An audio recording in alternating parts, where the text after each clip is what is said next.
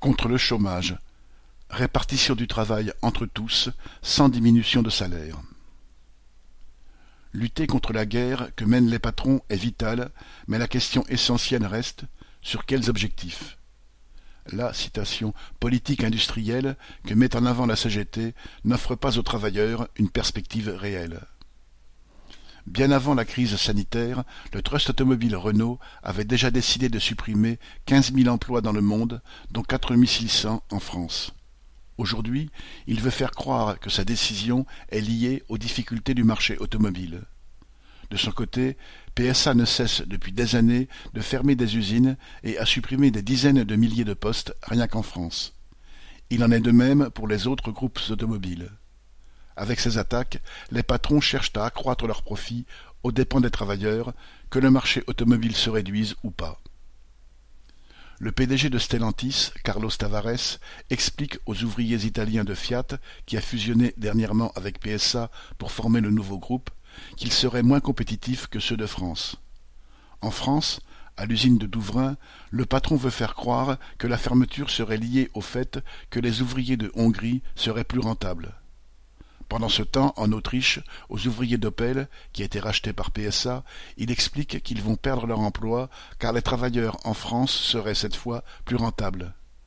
Une partie de la production de cette usine d'Autriche est faite désormais à Valenciennes, mais aucun emploi n'a été créé pour autant. Au contraire, PSA a continué, à Valenciennes comme à Vienne, de supprimer des emplois. Toute la politique patronale est basée sur cette mise en concurrence des travailleurs. Pourtant, la direction de la CGT, comme bien des partis politiques de droite, d'extrême droite ou de gauche, affirme que le problème est celui des délocalisations. Pour sauver des emplois, il faudrait donc imposer aux capitalistes soit de relocaliser des productions en France, soit de fabriquer de nouvelles voitures qui se vendraient mieux. Comme si les patrons avaient besoin des conseils des dirigeants syndicaux pour savoir comment faire du profit. La CGT appelle cela politique industrielle et appelle donc les travailleurs à se battre pour obtenir des relocalisations de production ou pour influencer les patrons afin qu'ils acceptent de produire ces nouvelles voitures. Tout cela revient à faire croire que les licenciements seraient liés à une production trop faible. Mais c'est un mensonge. Quand les ventes explosaient, jamais aucun patron n'a embauché en proportion. Et comment expliquer que souvent les cadences explosent, y compris dans des usines qui sont menacées de fermeture? Les heures supplémentaires et les samedis travaillés obligatoires se multiplient partout, que la production augmente ou qu'elle baisse. Ce que veulent les patrons n'est pas forcément produire plus, mais exploiter plus chaque ouvrier pour que chaque ouvrier lui rapporte plus de profit et soit encore plus rentable. Répondre sur le terrain de la production et de la politique industrielle, c'est aller sur le terrain patronal.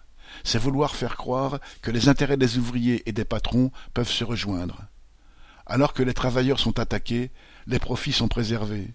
Renault dispose aujourd'hui d'une trésorerie de 16 milliards d'euros. PSA a encore réalisé plus de 2 milliards de bénéfices en 2020. Enfin, c'est tourner le dos aux possibilités réelles de lutte. À Toyota Onage, dans le Nord, où est fabriquée la Yaris Made in France, les 5000 ouvriers croulent sous le travail et les cadences sont infernales.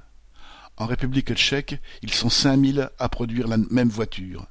L'intérêt de ces travailleurs serait-il de se battre entre eux pour s'arracher la production du patron ou bien, au contraire, de se battre à dix mille contre leur patron commun pour imposer d'autres cadences? La réponse est évidente.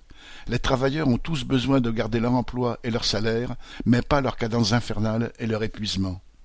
En se battant pour la répartition du travail entre tous, et pas pour le mirage des relocalisations, les travailleurs peuvent unir leurs forces dans les usines, entre salariés en CDI et en CDD, intérimaires ou sous-traitants.